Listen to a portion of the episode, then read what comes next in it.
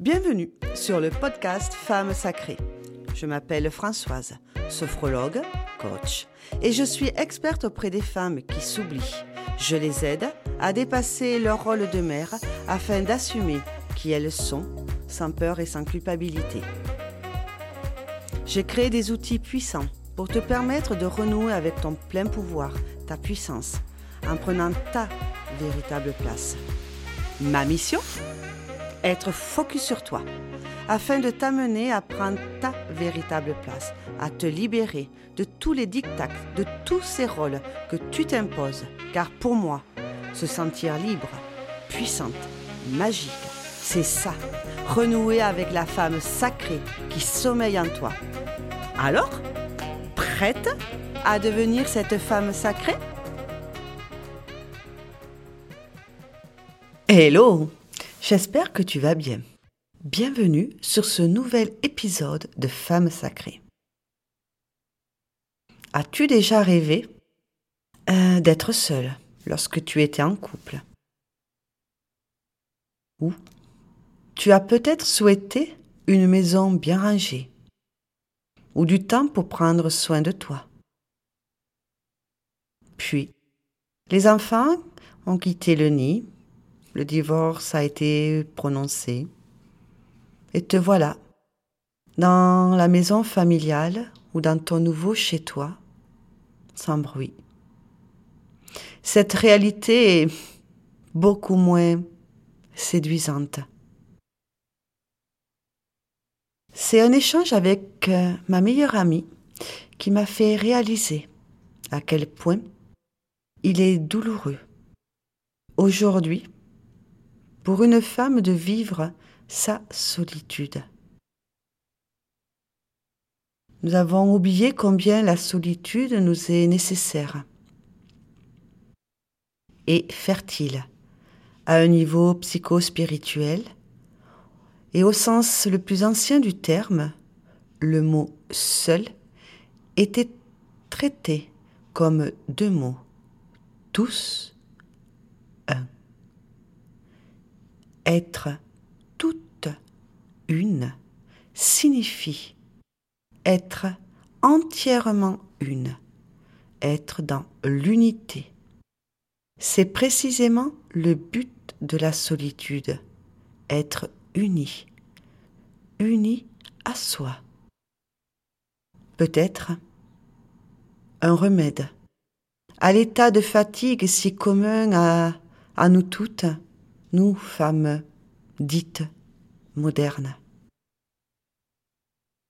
Sauf qu'aujourd'hui, une résistance en toi se crée face à la solitude, car euh, notre société, bien pensante, l'étiquette comme un problème, un échec, un rejet. Et face à toi-même, seul, pour la première fois depuis plus de 30 ans, cette solitude est à apprivoiser. Alors oui, boire son café seul le matin, ne parler à personne avant d'arriver au travail, est un challenge, un challenge de chaque jour. Et si cette solitude était en fait un véritable open pour un premier resto, un premier ciné, première vacances en mode solo. Ça serait comme si tu venais de découvrir tes super pouvoirs pour franchir des murs qui te paraissaient infranchissables. Une véritable aubaine de restaurer cet espace en toi dans la vie, de développer ta confiance en la vie qui t'apporte la solitude pour ton bien, de faire grandir ton respect et tendresse pour la femme que tu découvres, de rencontrer cette femme, cette femme puissante en toi, qui se révèle à tes propres yeux, afin de pouvoir l'exprimer ensuite dans le monde, sans honte ni jugement. Alors, tu vas me dire, comment fait-on concrètement? Un premier pas. C'est d'abord une bonne hygiène de vie, une alimentation, une activité physique et surtout, plus question de te laisser aller, plus question de traîner des jours et des jours en pyjama chez toi, les cheveux en bataille. On se ressaisit on reprend une image de soi pour savoir se regarder dans le miroir. Puis surtout, la solitude t'offre des avantages.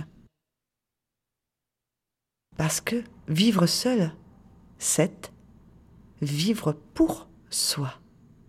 regarde, prends le temps de, de te découvrir, de poser ce que tu veux pour toi de devenir ta priorité. Pour permettre à cette future rencontre amoureuse de s'épanouir, exempte de toute peur, de toute attente. Et les avantages de vivre seul sont énormes. Et la liste est illimitée. Imagine, tu peux sortir de ta salle de bain en mode toute nue tu peux mettre cette fameuse musique que tu aimes tant, même du Mireille Mathieu. Tu peux t'installer un coin, dans la chambre du grand, dont les étagères sont vides. Tu peux faire aussi de la place dans le grenier, en débarrassant le coin des livres biblio collège. Tu peux aussi inviter des amis pour un apéro total impro. La vie t'appartient. Faire des projets de voyage hors des vacances scolaires, seul, à deux. Alors oui, accepter la solitude, c'est bien entendu prendre toutes les initiatives pour sortir de cet isolement. C'est aussi et surtout changer d'état d'esprit et modifier ses habitudes pour enfin te recentrer sur toi-même. Je te souhaite une magique semaine. Merci à toi d'avoir écouté ce podcast. Je t'invite à me rejoindre sur mes réseaux sociaux, Facebook, Instagram, sur le nom de Françoise Bernade. Et si tu le souhaites, m'aider à partager ma mission qui est d'impacter le plus de femmes possible par mon message, alors n'hésite pas à partager cet épisode sur tous les médias sociaux ou directement à une amie qui pourrait en avoir besoin. Cela me fera grandement plaisir d'être partagé.